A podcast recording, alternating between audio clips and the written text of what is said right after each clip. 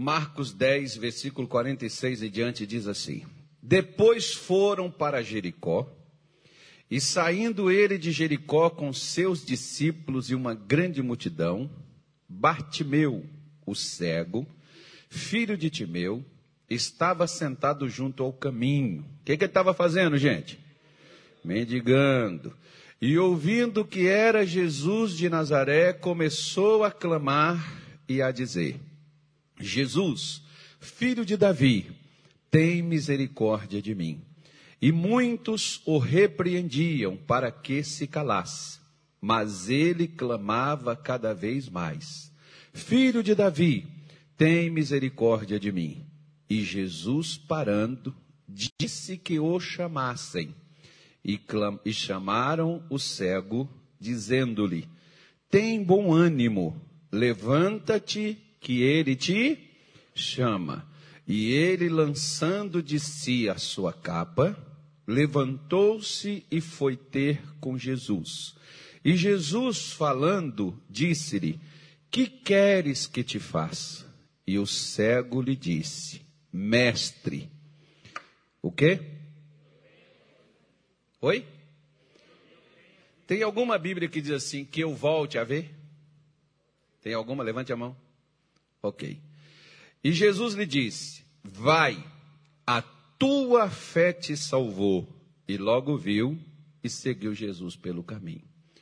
Irmão, preste atenção.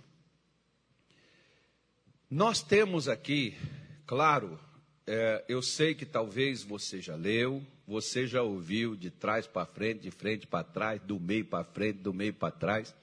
Você já ouviu pregações sobre essa de Bartimeu? De várias pessoas, talvez, e você, esse texto, seja até bem conhecido seu. Mas nós, às vezes, perdemos muito quando nós não prestamos atenção e principalmente, por exemplo, tem uma coisa que as mulheres têm uma facilidade melhor do que os homens, que as mulheres se atêm aos detalhes. Que é uma coisa que o homem às vezes não não observa. Mulher quando vai numa festa, ela sabe até o colar, qual é a cor, o vestido, e às vezes a gente repara nas pessoas, mas se perguntar assim, qual é a roupa que o fulano estava? A mulher dá a notícia porque ela repara os detalhes. Né? As mulheres têm essa qualidade. Assim, por exemplo, nós, quando nós estivermos lendo as Escrituras, nós temos que reparar os detalhes e prestar atenção neles. Esses detalhes é que farão toda a diferença na mensagem que você está lendo ou que você está ouvindo. Aqui na parte da manhã, eu falei sobre esse mesmo texto, está na nossa live do culto da manhã, e agora eu vou tentar fechar o complemento, que não seria ele todo. Nós temos aqui coisas para a gente falar durante uma semana, se a gente quisesse tratar dos pormenores de assunto por assunto que está aqui dentro desta passagem bíblica. Então, você quiser ver, por exemplo, se não assistiu de manhã, volta lá na nossa página, no nosso canal, assista a primeira parte desta mensagem. Eu vou tentar pegar aqui de por diante onde nós não falamos ainda para a gente complementar aqui hoje, fechando o dia nesta passagem. Aqui, por exemplo, claro que eu vou falar por alto, que é para você poder entender. Aqui mostra para nós que Bartimeu, ele não era ele não nasceu cego. João 9, ele faz questão de falar do cego de nascença. Até o título mostra isso. Mas Bartimeu não. Bartimeu, ele era normal. Aconteceu alguma coisa, não sei se foi uma catarata, não sei o que foi que houve com Bartimeu, pode ter sido um incidente, não, um acidente com ele.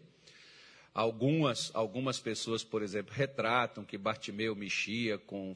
É, é, é, como chama, meu Deus? Caldeira, aquelas coisas, mexia com aqueles negócios de metais, e aquele negócio ali explodiu e queimou a sua vista, ele não enxergava mais. O fato é, deixando Bartimeu para lá e trazendo para cá, que é o que importa para mim e para você. Às vezes, hoje, por exemplo, você é uma pessoa que você é diferente totalmente, infelizmente, para o pior, do que aquilo que um dia você foi. Às vezes você era uma pessoa alegre, hoje você não tem mais alegria. Às vezes você era uma pessoa entusiasmada com a vida, hoje você é uma pessoa frustrada, decepcionado. Você era uma pessoa que prosperou, cresceu, hoje você perdeu tudo que você tinha. Aquilo que um dia você possuiu. Às vezes você tinha um casamento, hoje você está solteiro ou solteira, casamento acabou. Você tinha uma família, hoje você não tem mais família, você tem parentes, mas família não existe, né? A família acabou, foi destruída. Eu, essa mensagem é justamente para aquelas que um dia foi e hoje não é mais. Às vezes tem aquelas pessoas, por exemplo, que serviam a Deus, que evangelizavam, pregavam o evangelho, aquelas pessoas que um dia já fizeram né, coisas para Deus, proezas, maravilhas, e que hoje está no fundo do poço e não faz mais. Aquilo que você fazia, você não faz mais. E alguns até dizem assim, como na parábola de Jó, Lá no capítulo 29, Jó diz assim: Ah, quem me dera aquele tempo em que eu lavava os meus pés no leite, em que eu tomava o mel que saía da rocha, quem me dera aquele tempo em que os meus filhos estavam ao meu redor, sentado comigo à mesa, quando a lâmpada de Deus estava comigo. E Jó vai falando de tudo que ele era, mas agora ele não era mais. É o mesmo Bartimeu. Pastor, antes eu orava, antes eu buscava Deus, pastor, eu derramava meu coração, eu falava na minha alma, pastor. Hoje eu não consigo mais nem abrir a boca. Não tenho mais ânimo com mais nada. Pois é, Bartimeu também não era cego, perdeu. Mas ele soube que Jesus estava em Jericó. E Jericó é mais ou menos assim, igual Belém do Pará, né? Belém do Pará só tem uma entrada, se você pela estrada. Se você não passar, for, for, for pela, pela estrada, só tem uma, não tem. Só se você for pelo aeroporto, né? Pelo ar ou pelas águas de barco ou navio, né? Aí você vai chegar lá. Mas na estrada não, só tem uma. Então Jericó só tinha aquele caminho. Jesus tinha que passar obrigatoriamente ali. A Bíblia não mostra quanto tempo Jesus levou para voltar de Jericó. Se Jesus ficou lá um dia, meio-dia, uma semana ou um mês. A Bíblia diz que Bartimeu sentou-se à beira do caminho e ficou esperando Jesus passar. Ou seja, preste atenção. Muitos de nós damos uma desculpa para não resolver os problemas que nós temos. Bartimeu poderia falar assim: não é melhor alguém ir lá e pedir a ele uma visita para mim? Que ele vá até a minha casa ou que ele venha até onde eu estou, para ele me dar essa força, porque às vezes, por exemplo, muitas pessoas, elas ligam nas, nas, nas telebênçãos, elas ligam nos telefones, onde tem pedido de oração, e elas fazem inúmeros pedidos para mudanças de sua vida. Só que é mais ou menos assim, irmão. Aquilo que você quer, você não pede aos outros para fazer por você. Você vai e faz você mesmo. Quando a pessoa quer algo, ela não pede para os outros, ela mesmo faz. Eu, por exemplo, eu gosto de ser independente. Eu não gosto de ficar. A única coisa que eu fico é na mão de Deus na mão de ninguém eu fico para nada. Para depender de pessoas para fazer algo para mim? Uh -uh. Se eu posso fazer, eu mesmo faço. Eu quero fazer, eu quero tomar um café, não tem quem faz o café. Eu não vou chamar ninguém para fazer, eu vou lá e faço o café para mim tomar. Não tem quem não tem comida e eu estou com fome, eu não vou pedir no restaurante, eu vou lá e pego o que tiver e vou lá e faço e como. Né? Ou seja, quando você quer fazer algo, quando você quer resolver algo, e aí vem o, o, o, nosso, o nosso, o nossa mensagem da manhã, é justamente essa questão. Bartimeu queria. Ele foi para o caminho, ficou esperando Jesus passar, e quando Jesus passou, puxa vida, será que Jesus não viu o ceguinho sentado na beira do caminho? Porque cego era Bartimeu, não era Jesus. Jesus viu.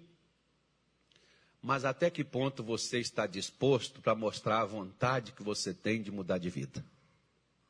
Por exemplo, aqueles quatro amigos que levou o paralítico até onde Jesus estava, quando eles chegaram, não passava pela porta, não passava pela janela, mas até que ponto eles, até onde eles iriam para aquilo que eles queriam? Até onde você vai para aquilo que você quer?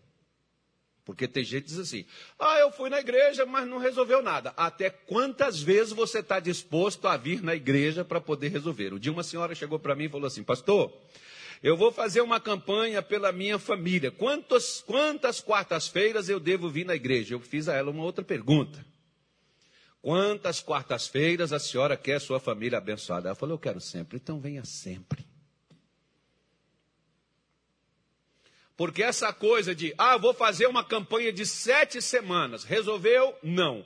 O que, que o diabo trabalha? Trabalha pelo lado negativo para dizer assim: você foi, Deus não viu o seu esforço, Deus não reconheceu o que você fez, porque Ele não quer te abençoar. Mas até que ponto você quer a benção? Esses dias, por exemplo, uma pessoa falou assim: Ah, mas tem um, tem um pão, pastor, que eu estou querendo falar com o senhor, eu vou ir na igreja, eu não te acho. Eu falei assim: Olha, a, até, até para ir para minha casa eu passo por aqui, pela igreja, né? Aí eu disse assim: Ó, Jacó quis resolver a vida dele. Você sabe o que, que ele fez? Ele grudou no anjo e disse assim: Eu só solto quando tu me abençoares. Então, irmão, você tem uma vontade de falar comigo e você precisa falar comigo, mas querer falar comigo não. Porque se você quisesse, você ficaria sentado. Eu tenho que passar obrigatoriamente ali. Eu tenho que passar nesse corredor aí. Ou se você quiser, você ficaria lá de tocaia. Na verdade, você não quer, você precisa. Porque querer é uma coisa, aí eu, vou, eu dou a explicação lá de, de, de, de Isaías é, 1,19, que a Bíblia fala sobre ela, então você pode voltar na nossa live e você vê. Aí o que que ocorre? Nós vemos, por exemplo, né, essa questão de Bartimeu. Na hora que Jesus passa e não faz nada, Bartimeu não, poxa, mas que caramba, olha, eu estou aqui, o homem não fez nada. Mas Bartimeu levanta, porque a sua fé, o seu, você deve mover de acordo com o seu desejo, você deve mover a sua fé. Ou a fé de acordo com o seu desejo. O que, que é que você quer? A sua fé leva você a realizar o desejo que você tem. O seu desejo tem que ser mais forte em você do que o seu problema. Ou seja, o desejo de Bartimeu de enxergar era mais forte do que a cegueira que o impedia de ver. Se o seu desejo não for mais forte do que o seu problema, você nunca vai resolver o problema, irmão você vai sempre dar uma desculpa do porquê que você perdeu, porquê que você fracassou, porquê que você está assim. Porque quando você quer algo, o seu desejo tem que ser forte o suficiente para você não desistir antes de obtê-lo. Se o seu desejo não é forte o suficiente para obter o que você deseja, você vai desistir diante da primeira dificuldade que surgir. Bartimeu poderia ter falado assim: caramba, eu estou aqui, o cara viu, passou por mim, não fez nada, mas ele pega e ele vai atrás de Jesus e ele vai clamando. Os discípulos repreendiam ele. As pessoas crentes, não eram os ímpios, não, não era o pessoal contrário, não. Eram os crentes que estavam seguindo Jesus, repreendia Bartimeu para que ele se calasse. Aí, o que que, o que que o que que Bartimeu fez? O que que ele fez? Clamou mais? Lembra do que eu te falei do desejo? Se o seu desejo não é mais forte do que o seu problema, o seu problema te silencia antes de você resolvê-lo. Se você, a, a, a, Bíblia mostra isso para nós no Salmo 109, Salmo, é Salmo 109, versículo 17, que a bênção né? Se você não deseja a bênção, ela se afasta de você. Se você não deseja, então seu desejo pela benção, o seu desejo de Bartimeu tinha um desejo imensamente grande de voltar a ver. Ou eu posso também falar com você. Bartimeu sabia quem era Jesus? Sabia. Talvez você também ouve falar de Jesus. Você sabe quem é ele. Mas mesmo assim você continua doente. Aí eu te faço uma pergunta. E você tem clamado a Deus para ficar livre? Ou já te disseram, não, não adianta você fazer isso. Não vai dar certo, você não vai conseguir. Você não precisa fazer isso porque quando Deus quiser, ele vem e acaba com tudo isso e sua vida fica uma boa. Talvez já te disseram para calar nesse sentido, que é o que muitas pessoas fazem. Não, irmão, você não tem que ficar orando, não, porque a oração, irmão, deixa eu só te mostrar uma coisa. A oração é uma demonstração de fé. Se você ou eu, se nós não oramos, nós estamos mostrando o nível da fé que nós estamos vivendo.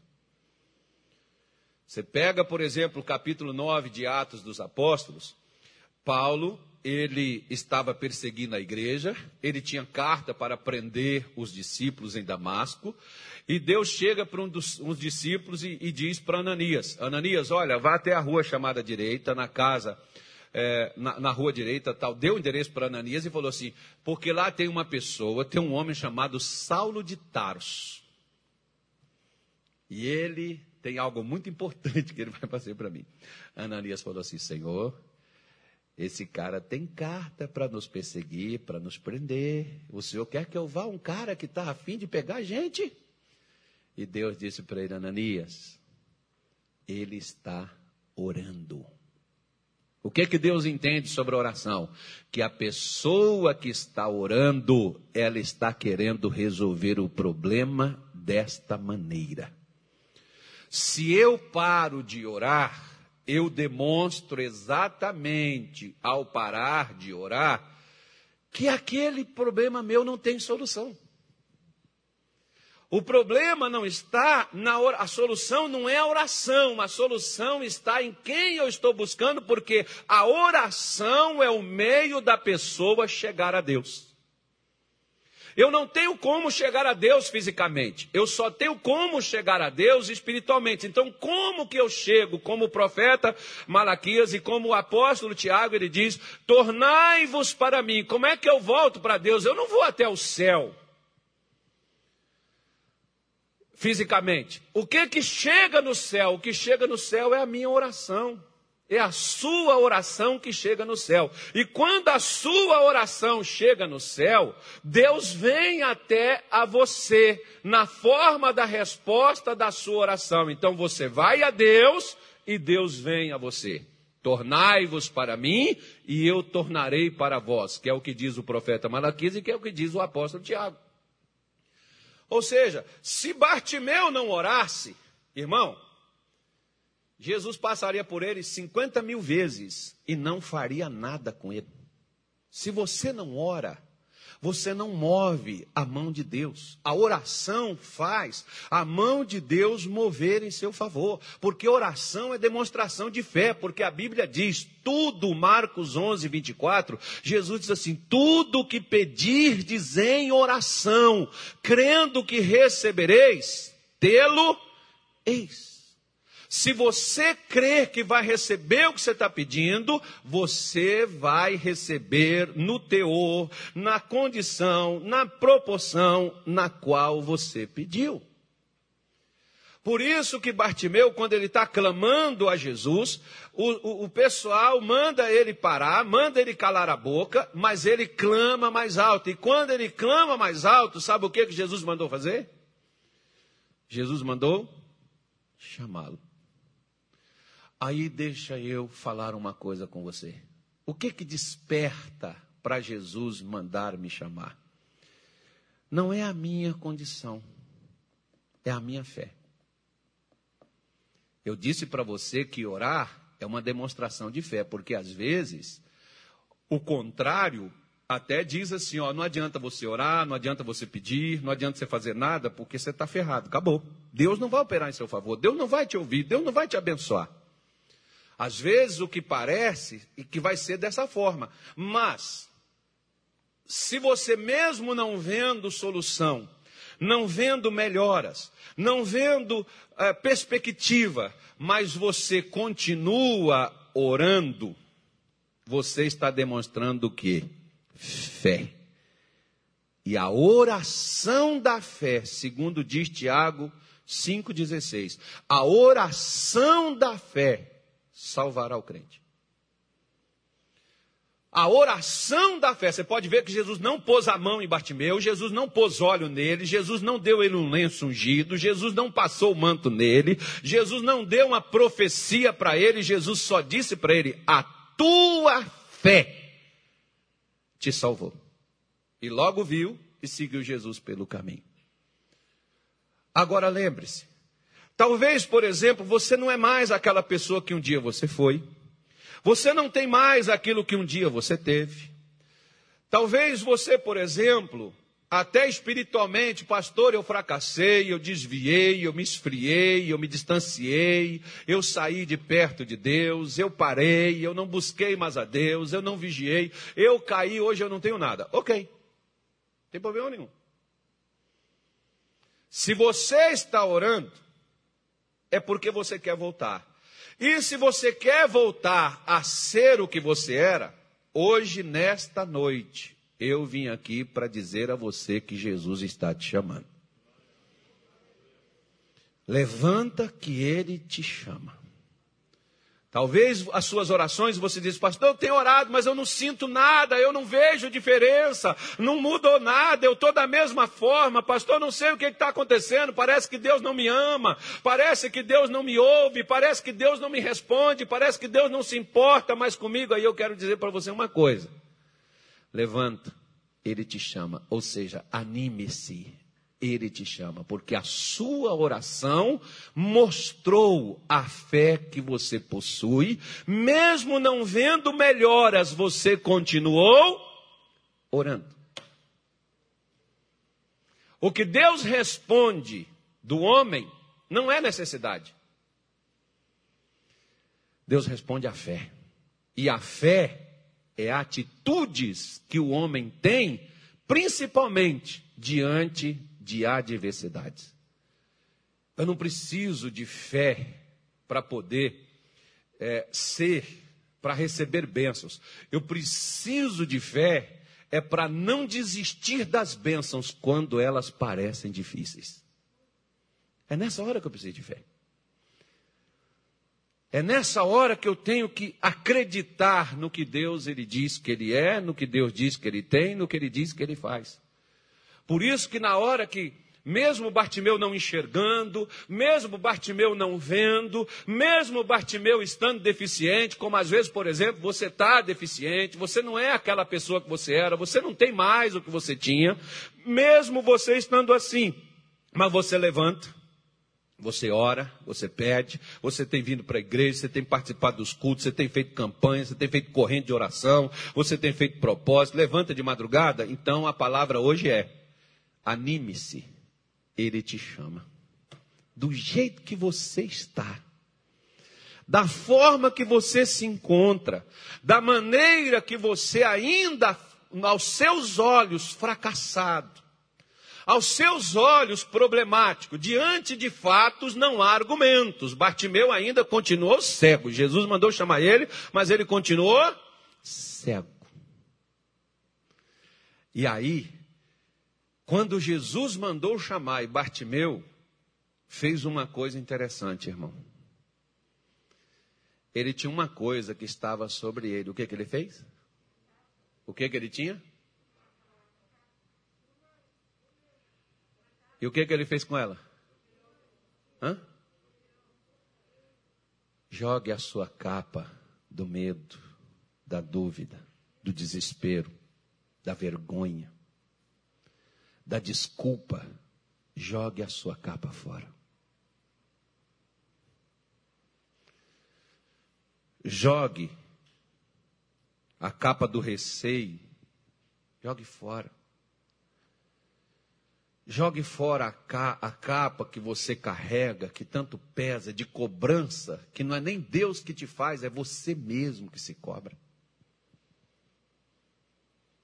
Jogue essa capa fora. Jesus sabia que Bartimeu estava cego. Jesus sabia que um dia ele tinha enxergado. E Jesus sabia que Bartimeu sonhava em tornar a ver. Mas aquela capa que Bartimeu carregava, ela o impedia de mais rápido estar com Jesus.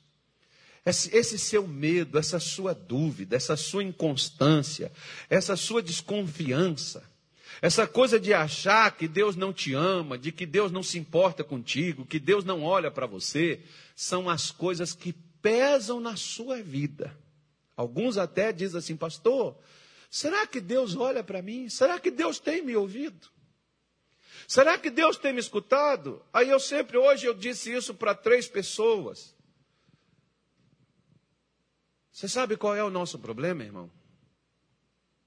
O nosso problema é que quando está difícil, nós começamos a cobrar a nós mesmos. Porque se nós estamos, eu me lembro de 1992, quando eu cheguei na igreja, eu tinha muitos problemas. Hoje eu tenho, mas eu nem olho mais para os problemas, eu aprendi a olhar mais para a solução do que para os problemas.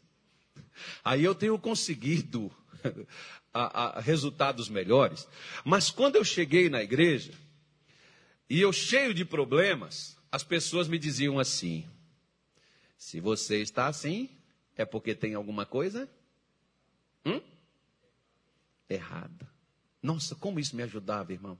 Eu ficava, oh, eu tenho algo errado, mas eu estou feliz. Quando eu escutava essa coisa, tem alguma coisa errada. Como é que eu me sentia? Pior ainda do que eu já estava. Se você está passando por isso, é porque Deus quer que você, Ele está te dando uma lição. Oh, aleluia! Eu estou sofrendo, glória a Deus! Ah, eu estou feliz demais, gente! É assim que a gente fica? Não, aí que você fica para baixo. Aí que você olha para você e você diz assim: Poxa, eu saio da minha casa, eu largo os meus afazeres, eu levanto de madrugada, eu leio a Bíblia, eu venho para o culto, eu vou na igreja mas parece que Deus não reconhece nada do que eu faço. Deus não se importa, Deus não vê nada, Deus é insensível. Não, querido. Deus vê tudo que você faz. E Paulo diz em 1 Coríntios 15, 58 que nenhum trabalho nosso no Senhor é vão. Deixa eu só te falar uma coisa sobre trabalho. Se você, alguém aqui trabalha por hora? Você ganha por hora? Tem alguém aqui não? Não, né? Vamos fazer um trabalho agora para as pessoas ganharem por hora. Aí as pessoas não vão querer dormir mais, vai querer 24 horas. e vai adicionar o noturno ainda, vai ser melhor, né? Então, vamos supor que você trabalhasse por hora e você ganha. Vou dar um bom salário, senhor José. Será que o senhor vai querer trabalhar por hora? R$ 1.500 por hora. Olha que coisa. Gente do céu, agora eu fico rico. Né? R$ 1.500 por hora. Vamos colocar um valor assim, para você poder entender. Aí, o seu pastor marca um propósito de duas horas de oração na igreja. Você vai perder quanto? Hã? Só num dia.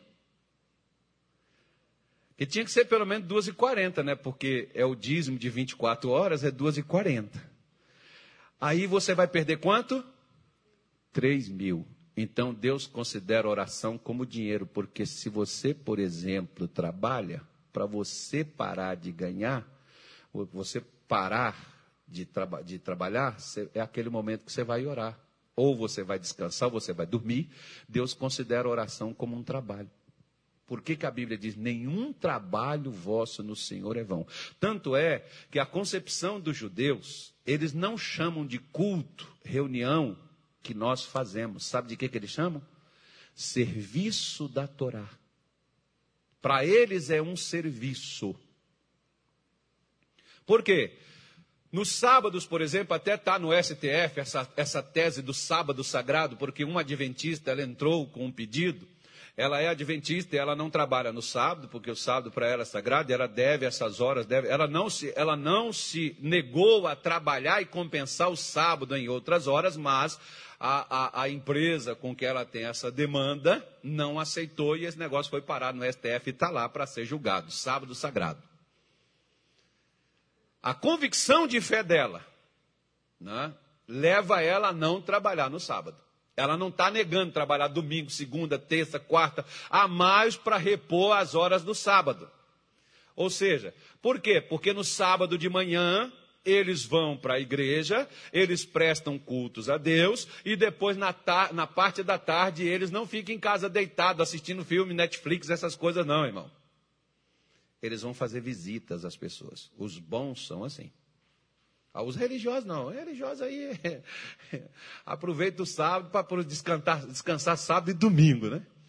Eles não, porque o sábado é de serviço. É diferente do crente. O crente descansa no domingo. Só que domingo, por exemplo, levanta meio-dia, almoça, come de novo, depois passa o dia todo, vê jogo do Flamengo. O Flamengo jogou hoje, não? Quem jogou hoje? Flamengo jogou ontem. Eu estou por fora. Mas, por que a gente tem que pegar Flamengo? Quem pega quem está em evidência, irmão. É o. Gente do céu, Jesus é maravilhoso. Se os crentes não existissem, irmão, eu seria infeliz. Aí, os crentes me fazem muito feliz. Porque tem crente que você não pode mexer com o time dele, que ele já arrepia, já fica chateado. Pastor, tinha uma irmã lá em Belém que eu mexia com ela, no outro dia ela estava com a camisa do Pai Sandu lá na igreja, só para me ver. Eu falei assim, eu estou vendo. é brincadeira. Então o que, que acontece? Você pega e, e, e, trabalha, né? fica o domingo em casa, fica aquele descansa tudo, no final do culto, final do dia, não fez nada para ninguém. Aí no final do dia vai no culto e diz assim: domingo do? Domingo do? E se eu demorar com o culto, ainda diz misericórdia, não termina com esse negócio mais. Mas o domingo é de quem? Estranho isso, né, irmão? Por que, que Deus considera como serviço e eles chamam de serviço?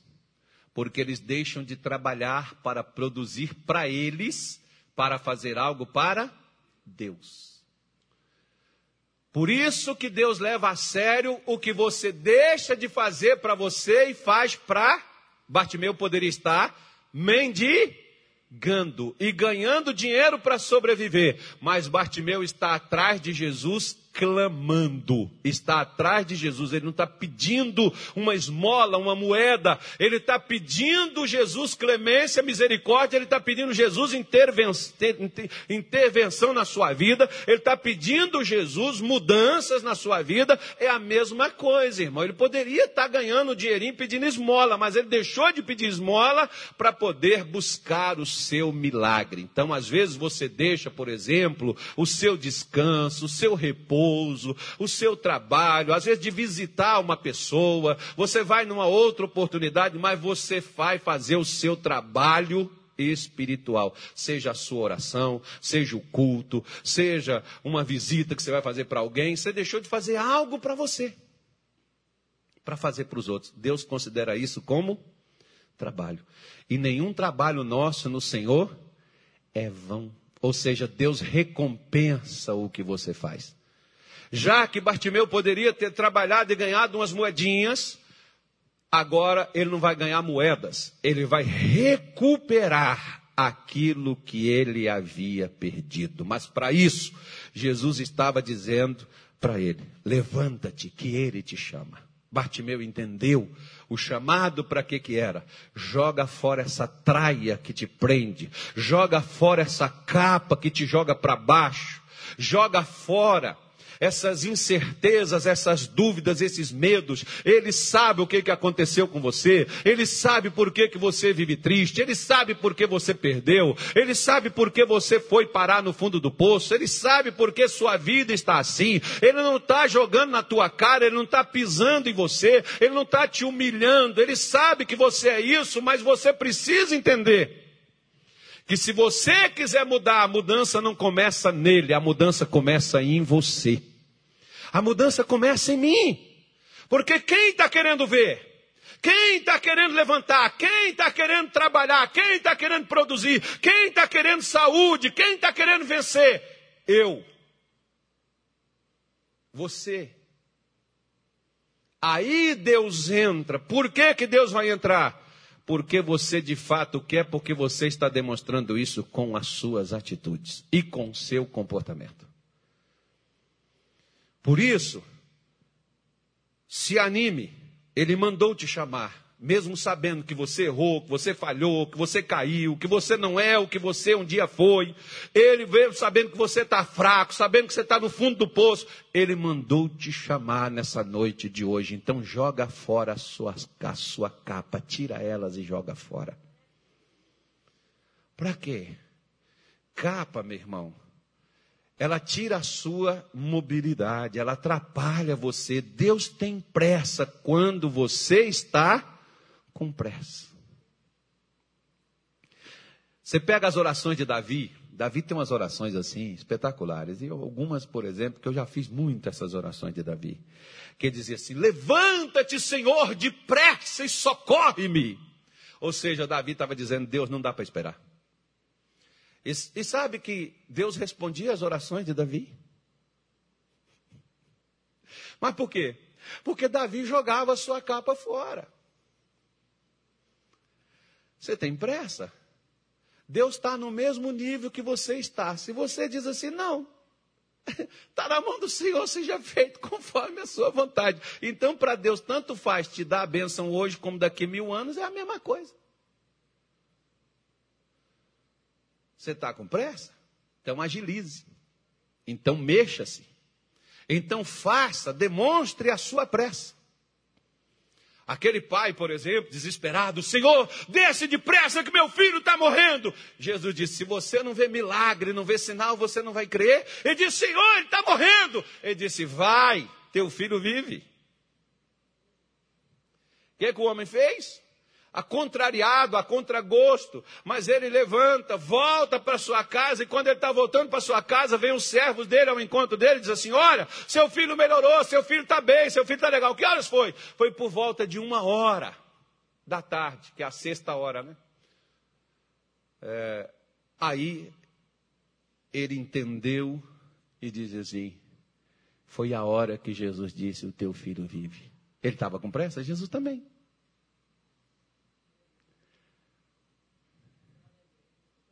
Você está com pressa? Jesus também. Você está acomodado? Jesus também está tranquilão na dele. Não vê? Jesus estava lá deitado dormindo, e o, e o barco indo para lá, puf, vá, vá, vá, vá, os discípulos não, vamos fundar, cara. Antes da gente fundar, vamos avisar ele que ele também vai fundar com a gente. Aí eles vão lá e dizem assim, Senhor, Senhor, Senhor, o Senhor não te dá conta que nós vamos afundar? Ele diz, não, não vai não. Levantou, vai pro vento, calma, chega, sossega a onda, volta para o teu normal. Os discípulos estavam com o quê? Jesus também agiu rápido. Jesus age de acordo com a sua agilidade. Olha para suas mãos assim. Olha para suas mãos, desocupe elas, olhe para as duas mãos. E repita assim comigo: As minhas mãos são as mãos de Deus. Onde eu colocar as minhas mãos, Deus estará colocando as suas mãos. Bate os seus pés e diga assim: Os meus pés são os pés de Deus. Onde eu irei, Deus também irá através da minha vida. Agora diga assim: eu sou lindo e maravilhoso. Fui criado de uma forma extraordinária.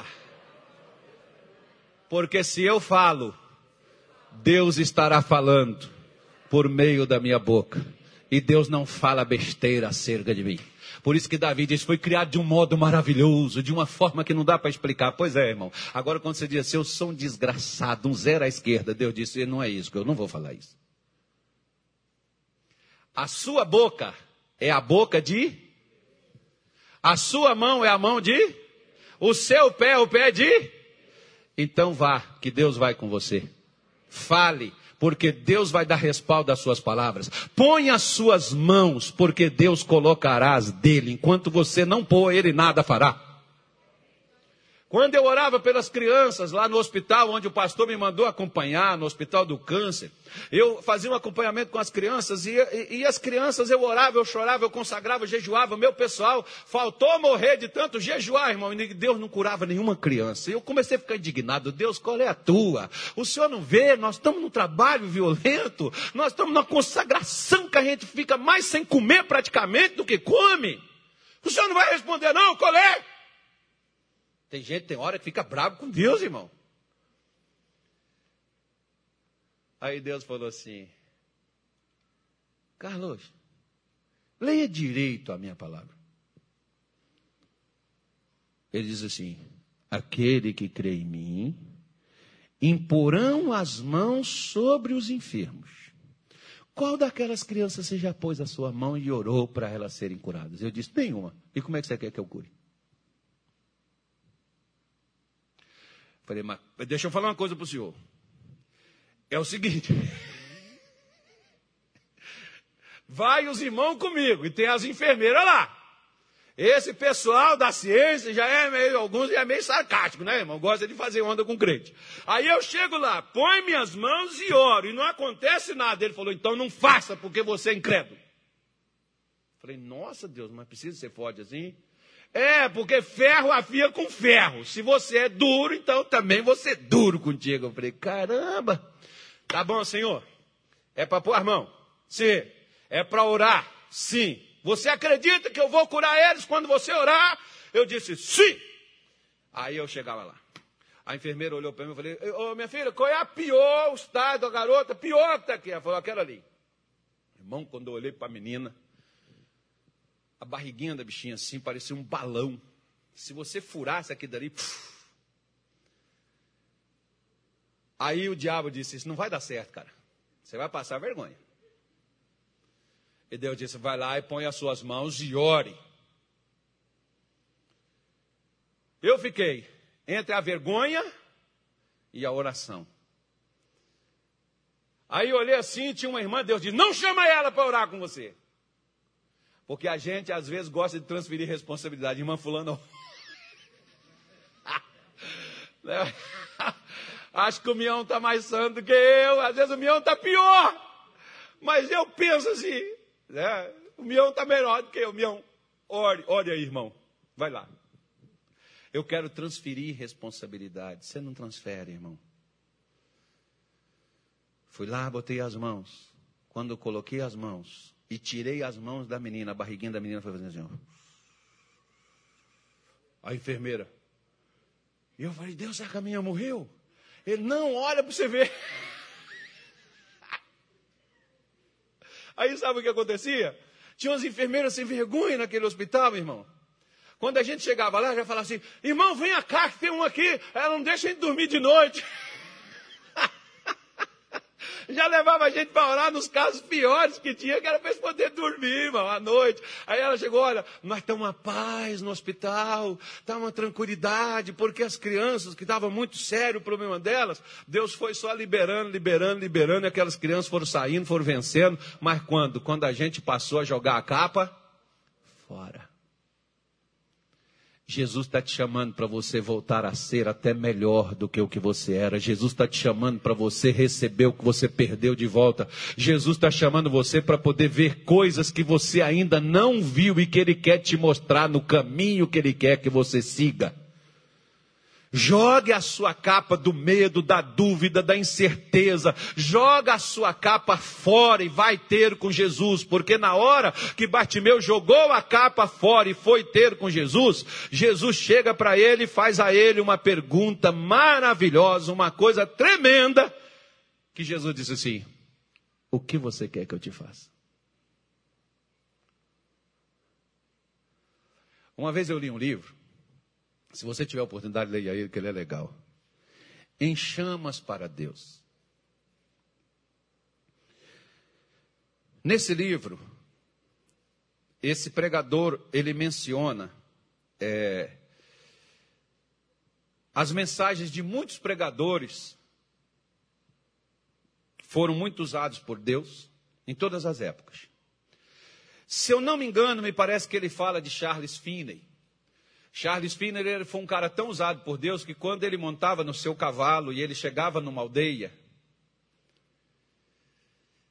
quando o cavalo pisava na entrada da aldeia, as pessoas saíam correndo para as portas e caíam de joelhos no chão pedindo a Deus misericórdia, porque a presença de Deus era tão forte que andava nesse homem.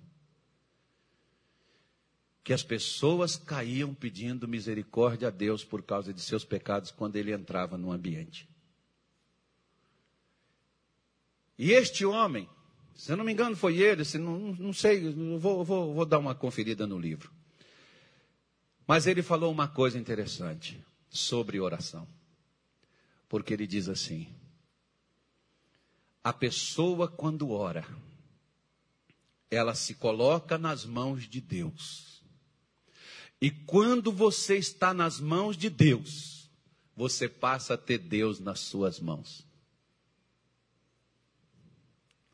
Preste atenção nisso. Quando você ora, você se coloca nas mãos de Deus. E quando você está nas mãos de Deus, você passa a ter Deus na sua mão. Jesus não é o Aladim, mas você destampou e ele aparece e diz: O que você quer que eu faça? Para Jesus falar para o seu José ou para mim, o que, que você quer? Você tem que estar na mão dele, porque vai que o seu José disse: Eu quero que o senhor mate o pastor Carlos agora. né, irmão? então, então é para você poder entender, você tem que estar na mão de Deus. Se você tiver, e a oração te põe na mão de Deus, e a oração põe Deus na sua mão. Lembra que eu falei de Ananias? Quando Deus diz para Ananias, Saulo está orando. Deus está dizendo, Ananias, quem está orando não quer matar. Quem está orando, Ananias, não quer prender ninguém, não.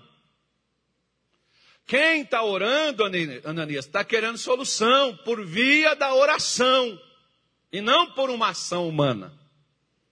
Ananias não sabia que Paulo estava orando. Às vezes as pessoas não sabem que você está orando, mas Deus sabe quem ora e quem não ora, porque quem ouve é Ele.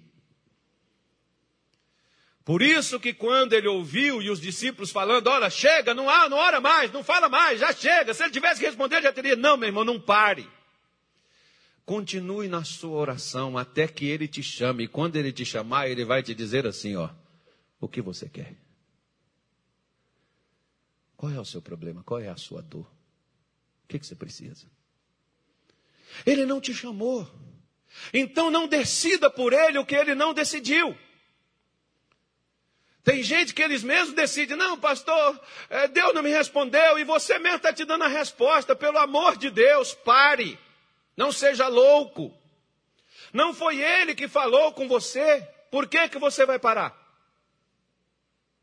Não foi ele que te disse isso. Quem disse para Bartimeu calar que ele não responderia foi o discípulo. Jesus não tinha falado nada. E quando Jesus abriu a boca para falar, foi: O que você quer que eu te faça? Qual é o seu desejo, Bartimeu? Que, que você precisa, meu filho? Por que, que você veio atrás de mim clamando esse tempo todo? Por que, que você não desistiu? Por que, que você chegou até aqui? Por que, que você jogou aquela capa fora? Bartimeu diz: Eu quero tornar a ver, Senhor. O que, que é que você quer, minha irmã? Você quer enxergar o que seus olhos nunca viram?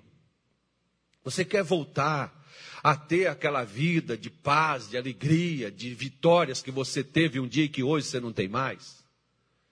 Então mostre a sua fé porque fé a gente mostra através de atitude. E oração é uma atitude de fé que todo crente toma na vida. Ore até que o que você deseja venha como resposta, como você precisa. Porque é, Isaías 26, para a gente terminar, é a última coisa que eu vou falar, não vou falar mais nada. Isaías 26, digam graças a Deus. Não, irmão, fala graças a Deus, então dá uma nota de 200. Agora falou, graças a Deus. Eu falo, falo graças a Deus, mas não dou 200, pastor. Dá mil. Agora que virou tristeza de vez. Ó. Isaías 26, versículo de número 8. Vou confiar no crente que está aí nessa Bíblia aí. Quem é que está aí? É você, Nilton? Oh, isso aí não falha não, isso aí é homem que vê. Está aqui, ó.